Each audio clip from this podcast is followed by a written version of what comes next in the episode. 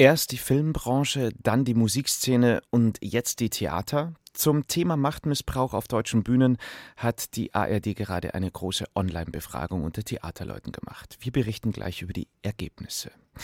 Über eine besondere Form der Machtausübung und Machttechnik, darüber spreche ich gleich mit Sylvia Sassel.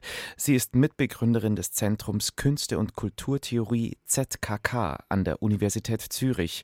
Und sie hat gerade einen Essayband herausgegeben, Verkehrungen ins Gegenteil, über Subversion als Machttechnik. Sie hilft uns, die Taktiken von Verkehrungschampions wie Putin und Trump besser verstehen und durchschauen zu können.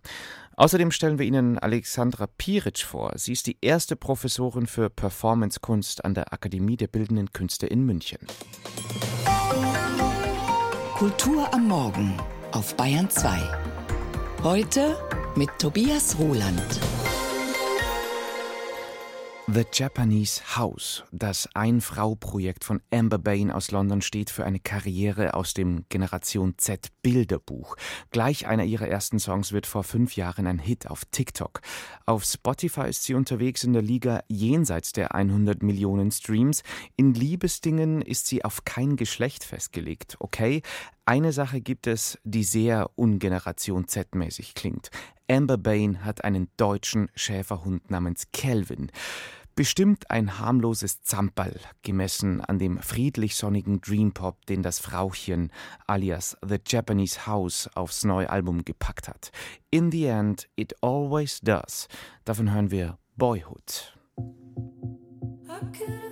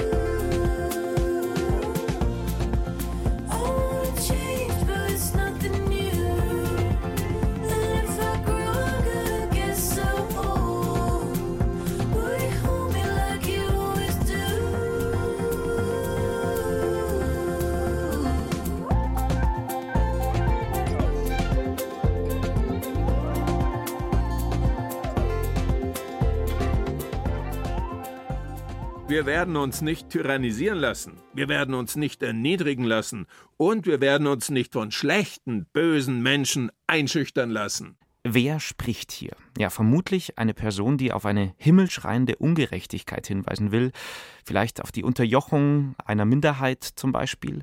Es ist auf jeden Fall der erste Satz in einem neuen Essayband, der da gerade vor mir liegt. Titel Verkehrungen ins Gegenteil über Subversion als Machttechnik. Autorin ist Silvia Sasse, Professorin für Slawistik und Mitbegründerin des Zentrums Künste und Kulturtheorie an der Universität Zürich. Frau Sasse, dieses Zitat von eben, dass Sie da Ihre Betrachtungen über Verkehrungen ins Gegenteil mit einem Zitat von Donald Trump beginnen, war gewissermaßen alternativlos, oder? Ja, vermutlich, weil Trump ist einer derjenigen, der Verkehrungen ins Gegenteil wirklich den ganzen Tag über verwendet.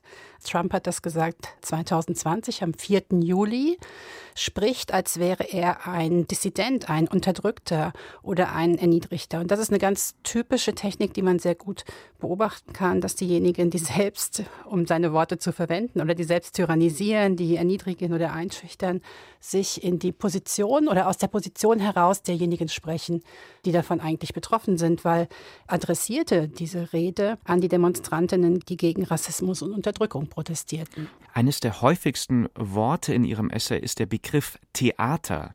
Also auch ist oft von der Kannibalisierung, auch der Kannibalisierung der Politik als Mittel zur Verkehrung die Rede. Und besonders eindrücklich äh, fand ich in diesem Zusammenhang Ihr Beispiel zu den russischen Schauprozessen unter Stalin von 1938. Was ist damals passiert und wie wurde da taktiert und verkehrt? Die politischen Schauprozesse unter Stalin waren ein Mittel, wo Stalin im Grunde versuchte, seine Gegner loszuwerden. Und er hat aber sich nicht vor die Masse gestellt, also vor das Volk und sagt, ich möchte allein regieren, sondern er hat etwas inszeniert. Also er hat inszeniert, dass alle die ihn gestört haben, eigentlich an einer Verschwörung gegen ihn teilhaben sollen. Und er versuchte sie wegen Hochverrates anzuklagen. Und das waren Gerichtsprozesse, aber diese Gerichtsprozesse waren einfach volles Theater. Also die wurden auch geprobt. Und als Mittel verwendete er, und das ist eben auch kein Zufall, das Geständnis, also diejenigen, die er da wegen Hochverrats anklagte und die er übrigens damals schon auch als Faschisten bezeichnete. Das ist etwas, was heute wieder nachhalt unter Putin. Die mussten Geständnisse ablegen. Das heißt, er verwendete ein Genre, von dem man im Grunde annimmt, dass dort die Wahrheit gesprochen wird, weil eigentlich wer vor Gericht lügt, können auch dafür belangt werden. Aber die Angeklagten, unter anderem so wichtige Parteiführer wie Nikolai Bucharin, die mussten praktisch eine vorgefertigte Version, also tatsächlich eine Lüge als Geständnis verkaufen. Das ist ganz typisch, oder? Da geht es um eine Umkehrung von Realität und Fiktion und gleichzeitig wurde in der sowjetischen Presse damals die ganze Zeit berichtet, wir müssen den Angeklagten ihre Maske runterreißen. Aber tatsächlich mussten sie eine Maske aufsetzen. Also sie mussten ja für Stalin lügen. Und diese Theater-Realitätsverkehrung, die sehen wir im Grunde heute auch bei Putin. Also vielleicht erinnern das auch sehr viele, die gerade die Nachrichten verfolgen. Putin versucht eigentlich seit Beginn des Angriffskrieges im Februar 22 den Krieg als Theater darzustellen. Also die Propaganda Putins versucht das.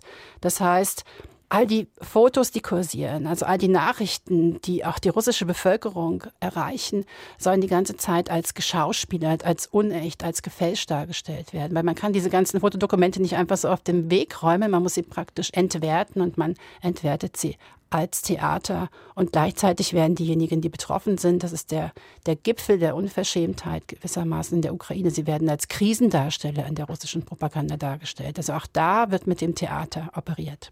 George Orwell muss natürlich auch auftauchen in ihrem Buch und 1984 Krieg ist Frieden, Freiheit ist Sklaverei, Unwissenheit ist Stärke. Diese Slogans prangen am Ministerium für Wahrheit bei Orwells 1984. Welche Prinzipien der Verkehrung stecken denn in diesen Parolen?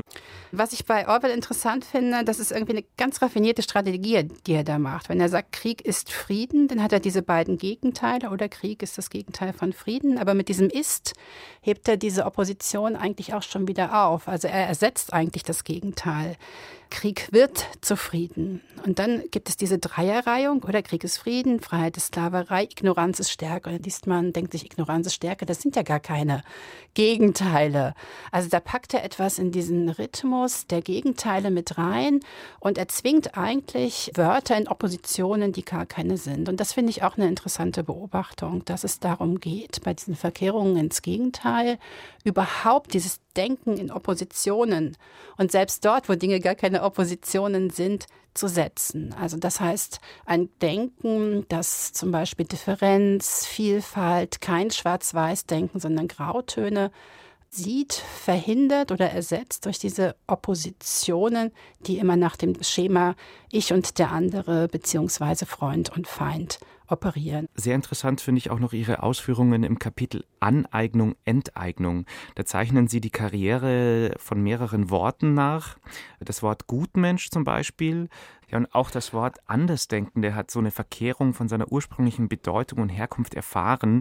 Ja, der Begriff Andersdenkende ist besonders interessant, weil er, glaube ich, oder weil sein Gebrauch hier in westeuropäischen Ländern vielleicht nicht so bekannt ist. Man erinnert sich am ehesten an Rosa Luxemburg. Ähm, die Freiheit ist immer die Freiheit des Andersdenkenden, genau. aber der Begriff, genau, der Begriff Andersdenkende wurde vor allen Dingen in der Sowjetunion verwendet. Also die DissidentInnen der Sowjetunion verwendeten den, also die praktisch Kritik an der Diktatur, an der Autokratie geübt haben und für diese Kritik auch oft verhaftet worden sind oder ins Lager gekommen sind. Die bezeichneten sich als die Andersdenkenden. Und jetzt ist es so, dass man beobachten kann, dass zum Beispiel der russische Staatsauslandspropagandasender RT sich selbst als der Andersdenkende bezeichnet. Also ein Staatssender aus einem Land, der keine anderen Medien zulässt, der das Wort Krieg zum Beispiel verbietet, man kommt dafür ins Gefängnis in Russland im Moment, wenn man über den Krieg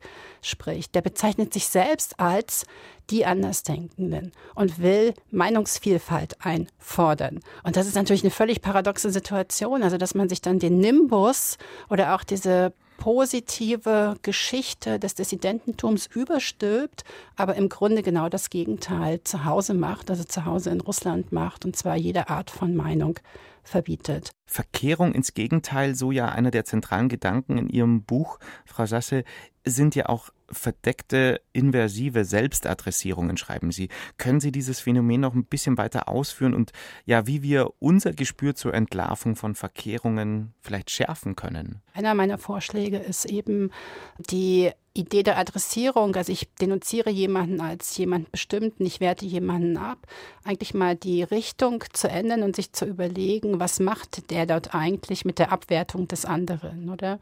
Wie jetzt gerade in der russischen Propaganda muss Putin aufgewertet werden gewissermaßen, weil er abgewertet worden ist. Ich fand eine Beobachtung des französischen Rassismusforschers Pierre-André Taguieff für mich ganz hilfreich. Er hat mal festgestellt, und ich sage das jetzt ganz allgemein, ich zitiere ihn auch, dass die Rassisten von heute, das hat er gesagt, man könnte auch sagen, die Autokraten von heute oder wie auch immer, sich nicht mehr ausdrücken wie, wie Hitler, Himmler oder Rosenberg. Man könnte auch sagen, wie, wie, wie Stalin, auch wenn sich ihr Weltbild nicht geändert hat. Offenbar wollen sie sich heute nicht mehr zu dem bekennen, was sie eigentlich vorhaben. Sie wollen sich unbedingt als Demokraten zeigen, als Dissidenten, als Unterdrückte, als Minderheit oder eben wie jetzt Putin als Antifaschisten oder als Andersdenkende, weil die Verkehrung erlaubt es den Russinnen und Russen natürlich immer auf der Seite der Guten und auf der richtigen Seite zu sein. Ich glaube, deswegen funktionieren diese Verkehrungen so gut, weil sie auch entlasten. Ja. Also zum Beispiel entlasten davor, auf die Straße gehen zu müssen eigentlich im Moment und äh, sich gegen diese kriminelle Macht, die es ja ist, in Russland zu wehren. Das sagt die Professorin für Slawistik Silvia Sasse Autorin von Verkehrungen ins Gegenteil über Subversion als Machttechnik. Erschienen im Verlag Mattes und Seitz Berlin, 185 Seiten, 10,99 Euro. Kulturwelt. Das aktuelle Feuilleton auf Bayern 2. Till Lindemann und Till Schweiger haben mehr als nur den Vornamen gemeinsam. Ihr Name ist gerade in den vergangenen Wochen zum Inbegriff für Machtmissbrauch in der Film- und Musikbranche geworden. Wie sieht es bei diesem Thema eigentlich in der Theaterbranche aus? Ein ARD-Reporterteam wollte sich ein Bild machen, wie weit verbreitet das Phänomen deutschlandweit ist und hat eine große Online-Umfrage gestartet. 750 Bühnenschaffende haben sich beteiligt, über 400 von ihnen haben detailliert geschildert, welche Erfahrungen sie gemacht haben. Die Ergebnisse fasst für uns Helena Dähler zusammen. Es herrscht ein Klima der Angst oder kaum jemand traut sich mehr, sich kritisch zu äußern, aus Angst davor, den Job zu verlieren. Das sind Aussagen von Bühnenschaffenden aus einer anonymen Umfrage von RBB-Reportern für das ARD-Mittagsmagazin und RBB24 Inforadio. Sie ist nicht repräsentativ, gibt aber einen Eindruck davon, wie weit Machtmissbrauch an deutschen Bühnen verbreitet ist. Rund 750 Bühnenschaffende aus allen Bundesländern haben sich beteiligt. Fast 90 Prozent von ihnen geben an, dass sie persönlich mit Formen des Machtmissbrauchs konfrontiert wurden. Maren Lansig von der Themis Vertrauensstelle berät Bühnenschaffende, die von sexuellen Übergriffen betroffen sind. Sehr oft spiele in diesen Fällen auch Machtmissbrauch eine Rolle. Lansing sieht drei wesentliche Faktoren, die solche Übergriffe an deutschen Bühnen begünstigen weil es keine gesicherten Strukturen für Beschwerdeverfahren gibt an vielen Häusern. Es ist einmal die arbeitsrechtliche Komponente, eben der Arbeitsvertrag, der das auch nicht hergibt, der auch unsicher ist. Und dann ist es natürlich klar, wenn der Intendant den Regisseur einstellt und da eine gute Connection ist und dass da dann die große Machtkonzentration ist, dann sind es halt wirklich diese drei Komponenten, die es einfach schwierig machen. Der Tarifvertrag für Bühnenschaffende läuft in der Regel nur für ein Jahr. Der Vertrag verlängert sich zwar automatisch, aber das Theater kann die Zusammenarbeit unter anderem aus sogenannten künstlerischen Gründen nach jeweils einem Jahr beenden. Die Bühnengewerkschaft GdBA fordert eine grundlegende Reform des Vertrages. Raphael Westermeier von der Gewerkschaft bezeichnet die Praxis der Nichtverlängerung im Tarifvertrag als sozial nicht hinnehmbar. Im Wesentlichen bedeutet der Infobühne eine große Schutzlosigkeit oder Planungsunsicherheit und Abhängigkeit der Beschäftigten, die mit diesem Vertrag arbeiten. Die Möglichkeit zu sagen, dein Vertrag wird hier aus künstlerischen Gründen nicht verlängert, ermöglicht diesen Machtmissbrauch und schafft ein wahnsinniges Machtgefälle zwischen den abhängig Beschäftigten und der Intendanz. Der Bühnenverein, der die Arbeitgeber repräsentiert, sieht keine Nachteile darin, dass die Verträge nach jeder Spielzeit beendet werden können. Das Recht zur Nichtverlängerung folge aus der künstlerischen Freiheit, da man sich im künstlerischen Prozess zu einer Zusammenarbeit auf Zeit verabrede. Die Gründe einer Nichtverlängerung müssten der beschäftigten Person allerdings konkret und nachvollziehbar kommuniziert werden. Soweit die Ergebnisse einer neuen ARD-Online-Umfrage zum Machtmissbrauch auf deutschen Bühnen. Sie hören die Band 2 Kulturwelt mit einem weiteren Stück von In the End, It Always Does, dem neuen Album von The Japanese Hour. Sad to Breathe.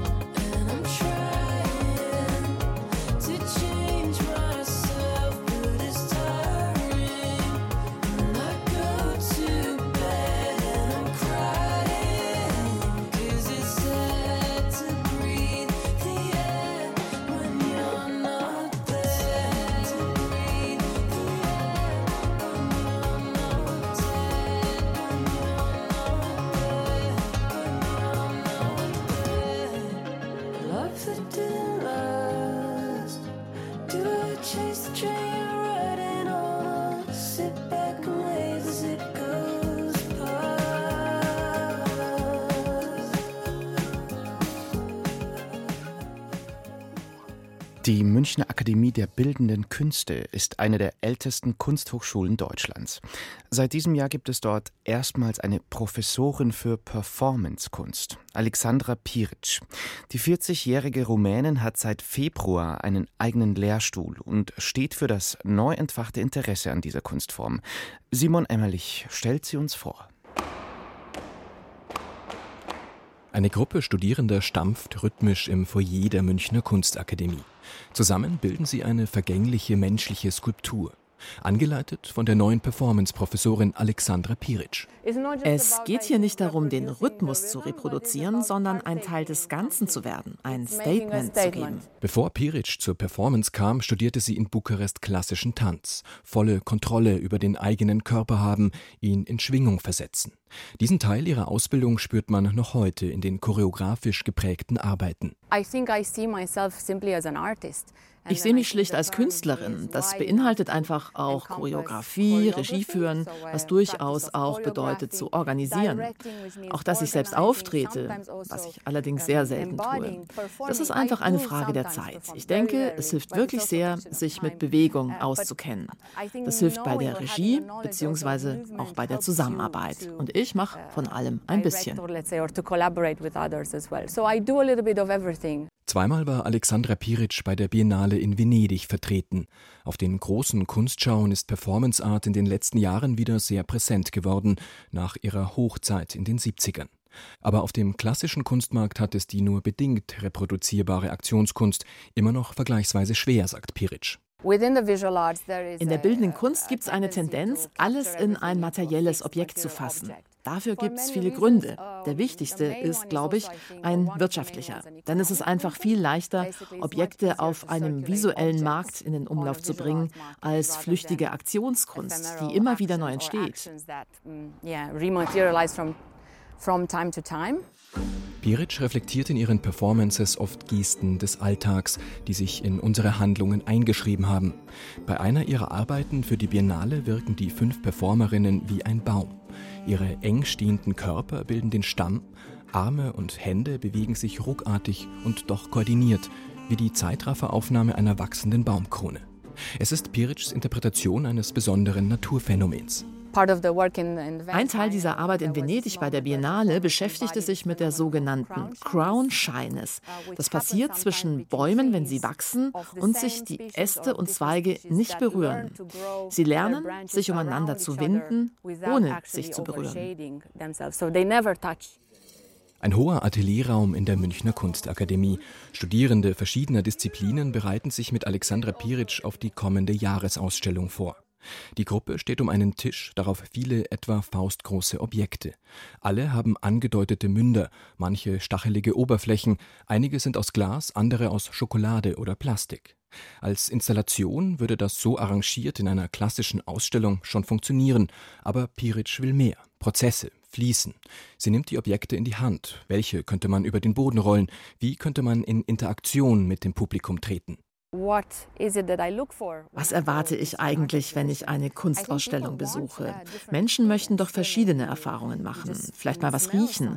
Und während du zum Beispiel ein Bild betrachtest, berührt dich jemand. Der Ausstellungsraum eröffnet viele Möglichkeiten, mehr als genutzt werden. Und Live-Performances sind da wirklich hilfreich.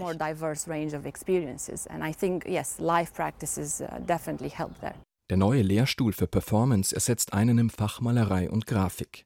Auf ausdrücklichen Wunsch der Studierenden, erklärt Josephine Püttlik, die selbst vor allem als Malerin und Bildhauerin arbeitet. Ich glaube, Alexandra bringt einfach nochmal so einen ganz neuen Blick, wie ich selbst und der Betrachter in Beziehung zu der Arbeit steht.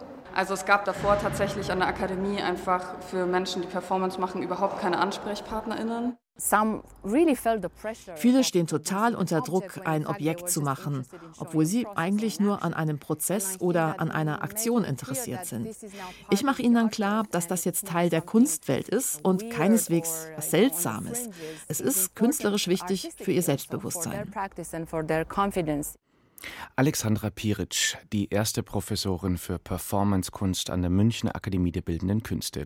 Mehr von ihr sehen Sie auch heute Abend um 22.45 Uhr im BR Fernsehen in Capriccio. 153.586 Menschen sind im Jahr 2022 aus der katholischen Kirche ausgetreten. Was das heißt? Zunächst einmal heißt es, dass die Anzahl der Katholiken im Freistaat unter die Marke von sechs Millionen gerutscht ist. Gründe für die anhaltende Austrittswelle sind immer noch die gleichen, wenig überraschend und müssen hier nicht ein weiteres Mal aufgezählt werden. Spannender ist doch die Frage, wo gehen die ganzen Austreterinnen und Treter jetzt aber hin, um ihr Seelenheil auf die Reihe zu kriegen, um ihre Sorgen adressieren zu können, ihre kleinen und großen Sünden beichten jemanden treffen, der ihnen einfach ganz unvoreingenommen zuhört, ohne Zeitdruck. Okay, gut möglich, dass nur ich da jetzt diesen Zusammenhang sehe, aber jedenfalls finde ich es schon sehr auffällig. Der Kirche laufen die Gläubigen davon und gleichzeitig hört man von immer mehr Supermärkten, auch in Bayern, die sogenannte Plauderkassen etablieren. Das Prinzip Plauderkasse ist ja, Einkaufen ohne Druck an der Kasse. Der Plausch mit der Kassiererin, dem Kassierer, ist sogar explizit erwünscht. Wie gesagt, meine persönliche Theorie. Kollege Knut Korzen hat sich das Phänomen Plauderkasse noch aus einer ganz anderen Perspektive angeschaut dass es in Schweinfurt und in der mittelschwäbischen Gemeinde Buxheim so viele Plaudertaschen wie überall sonst gibt, dürfte als gesichert gelten. Allein sie haben allen bayerischen Ratschkatteln anderswo eines voraus. Diese redseligen Zeitgenossen kommen seit einigen Wochen in Buxheim und Schweinfurt voll auf ihre Kosten. An den dort im Supermarkt eigens installierten Plauderkassen nämlich, wo das gepflegt wird, was früher die Redewendung einen Schwatz halten bezeichnete. Die Kassiererin, in der Mehrzahl sind es nach wie vor Frauen, hat ein offenes Ohr für das, was den Kundinnen und Kunden auf dem Herzen liegt. Sie hetzt nicht, sondern nimmt sich Zeit, während sie gemächlich die Ware scannt. Und niemand muss Angst haben, dass es wie im Discounter sonst seit Jahr und Tag üblich am Ende zum gefürchteten Förderbandstau kommt, bei dem mancher mit dem gleichzeitigen Bezahlen und Verräumen des frisch Erworbenen in Papiertüte oder Einkaufswagen an seine natürlichen Multitasking-Grenzen stößt. Jeder kennt den drängelnden Kassenblockwart in der Warteschlange, der erst vernehmlich stöhnt und dann die Regalreihen im Befehlston mit den Worten Zweite Kasse bitte bebellt. Der Kapitalismus war schon immer gut darin, selbstgeschaffene Probleme im Gewand der Menschenfreundlichkeit abermals zu Geld zu machen, sprich zu monetarisieren. Eine Plauderkasse bräuchte niemand, wenn nicht längst Selbstbedienungskassen mit dem Versprechen autonomer Schnelligkeit lockten und die Vereinzelung so auf die Spitze trieben. Sie wäre auch nicht vonnöten, wenn an den konventionellen Kassen aus Umsatzgründen das Tempo, Karte oder Bar, nicht überhand nehmen würde. Der große Wilhelm Genazzino hat den Kassiererinnen in Form eines gleichnamigen Romans 1998 ein Denkmal gesetzt und sie darin als bedeutsame Integrationsfiguren des Alltags gepriesen. Es machte mir Freude, die Vornamen von acht nebeneinander sitzenden Frauen zu kennen. Ich wusste nichts von diesen Frauen, dachte aber doch an sie wie an alte Bekannte, schrieb Genazzino seinerzeit und erzählte von einem großstädtischen Einsamen, der gerade diese vermeintlichen Randfiguren zu schätzen wusste. Es ist ja eine seltsame Form der Vertrautheit, die man über die Jahre zu einzelnen Kassiererinnen entwickelt. Im Falle des Verfassers etwa zur ewig gut gelaunten Michelle, bei der man sich viel lieber anstellt als bei ihren griesgrämigen Kolleginnen, deren Namen einem egal sind. Die Münchnerin Michelle hingegen singt und summt bei der Arbeit. Sie ist, um das Adjektiv Theodor Fontanes zu benutzen, seit jeher plaudrig auf eine nie aufdringliche Art und Weise. Sie würde lauthals lachen, würde ich ihr von einer Plauderkasse erzählen. Plauderkassengedanken hier am Ende der Kulturwelt von Knut Korzen. Ich bin Tobias Rudern, sage Danke fürs Zuhören und verbleibe mit Servus und Baba.